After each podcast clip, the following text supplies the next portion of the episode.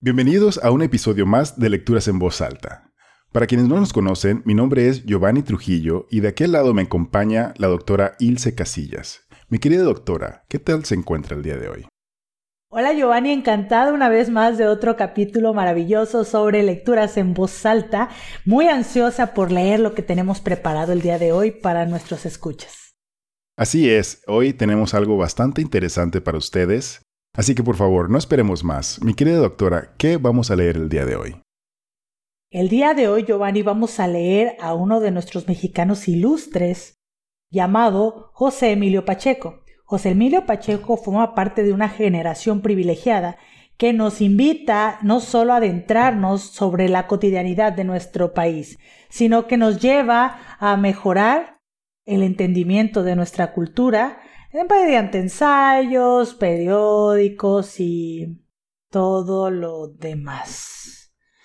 Nuestro querido amigo melancólico parece que tuvo mejores cosas que hacer como es dormir. Por lo tanto, comencemos con nuestro cuento del día de hoy que es Siameses, un cuento de José Emilio Pacheco de su libro El silencio de la luna. Me llamo Tim y odio a Jim, mi hermano, gemelo y algo más. Ya que nacimos unidos por una membrana flexible que otorga libertad de movimiento hasta cierto punto. Imposible cortarla, pues la decisión acabaría de golpe con nuestras vidas. Tenemos dos cabezas muy diferentes. Jim es glotón y solo come cadáveres. Yo soy vegetariano, estoico, ascético. Y cuánto me repugnan sus contorsiones. Mi rival vive esclavo de la lujuria, en mujeres de paga, mientras yo en vano ojeo una revista o finjo distancia mirando a la pantalla videos idiotas. Yo simpatizo con el pueblo doliente. Mi idea es anarquista y odio el poder. Jim ama el capital, gana millones, pues tiene genios para invertir en la bolsa. Él duerme como un niño, yo soy insomne, Leo todo el tiempo y Jim detesta los libros. Me gusta hablar. Jim es silencioso. Aborrezco la casa. Él es experto en venados.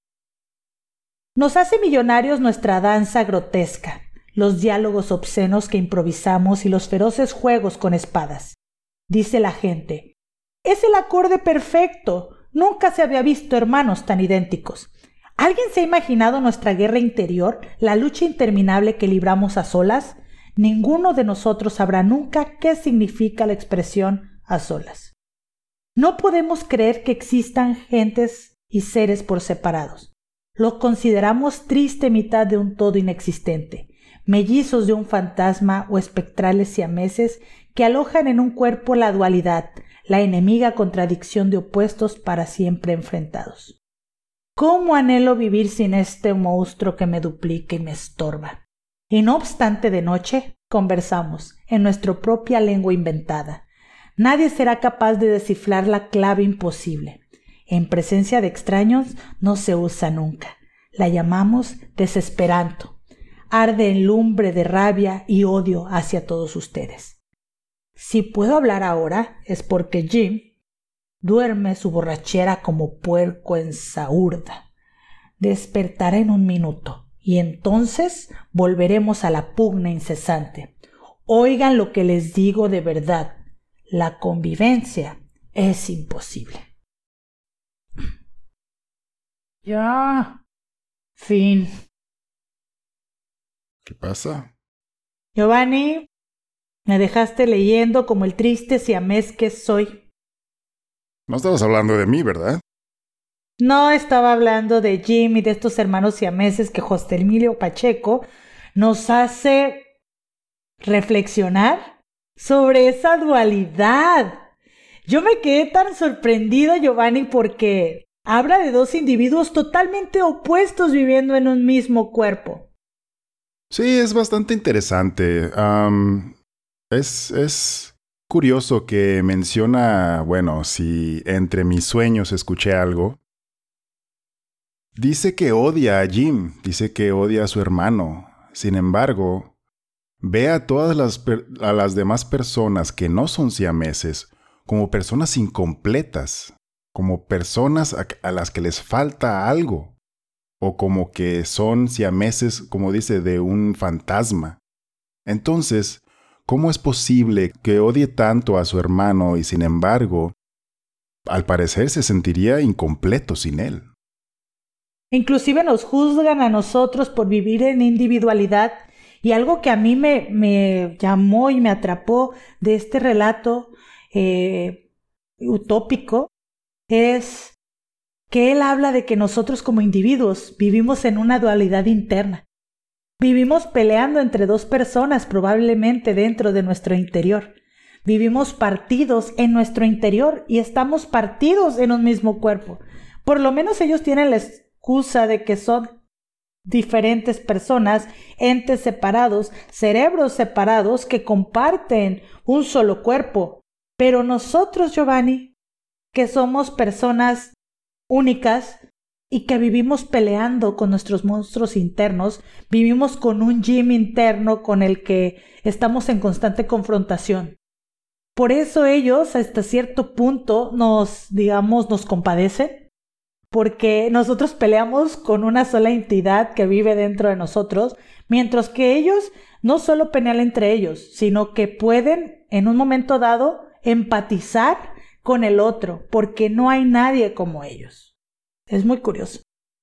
Sí, efectivamente, y como dice, juntos son quienes logran eh, subsistir y son quienes logran generar, por ejemplo, en este caso, su dinero que si estuvieran separados no podrían. Entonces, a lo mejor podemos tomarlo como una especie de metáfora, pues, de que sin esta dualidad que tenemos también nosotros mismos, no podríamos subsistir, no podríamos hacer realmente nada.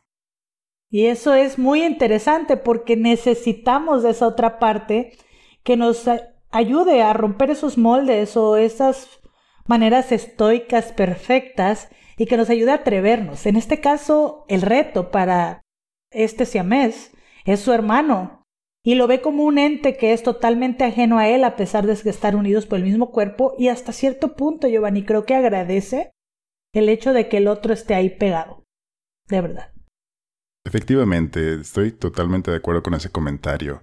Y creo que también es una invitación a que nosotros reconozcamos esas distintas partes dentro de nosotros, que hagamos las paces con Él y lo aprovechemos de mejor manera. Sobre todo porque probablemente esas dualidades son los que nos hacen crecer, lo que nos hacen buscar, lo que nos hace felices, o en su defecto son esas dualidades y esas luchas constantes dentro de nuestro interior lo que nos obligan a salir de los sitios de confort o de reconocer el disconfort cuando se nos presenta, porque no podemos estar contentos en todos lados ni todas las veces, ni siquiera en las épocas del año. Entonces, es bonito saber cómo José Emilio Pacheco se esfuerza por representarlos como unas personas grotescas y ajenas a nosotros, pero que al final todos tenemos un poco de Jim y un poco de Tim. Efectivamente, nadie es solo Tim o nadie es solo Jim. Y es muy importante. Es muy importante reconocer eso, porque al final termina siendo una fortaleza. Una fortaleza y una invitación a que la diversidad dentro de nosotros también es algo que tiene que respetarse y que tenemos que aceptar.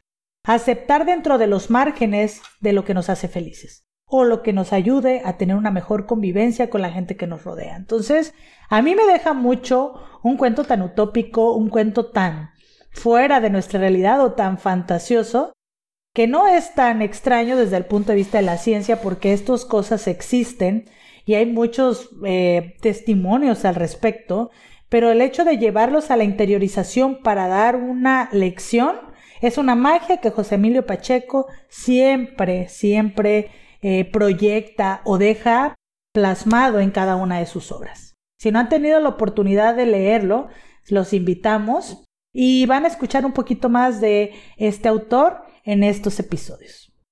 Así es, y bueno, llegamos ya al final de este episodio.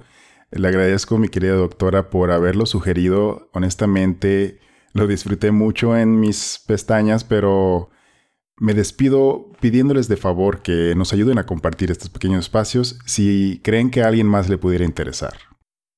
Les agradecemos mucho su tiempo, nosotros lo preparamos con muchísimo cariño y porque realmente disfrutamos no es solo estar aquí con todos ustedes, sino llevarles estas letras que si bien son conocidas y las van a encontrar ustedes ahí circulando en la web, ponerles este pequeño sello, sello reflexional o esta amor que nos gusta transmitirles sea lo suficientemente potente para llevarlos a buscarlo ahí en nuestras redes. Entonces, Giovanni, como siempre, ha sido un verdadero placer. Nos vemos la próxima. Chao.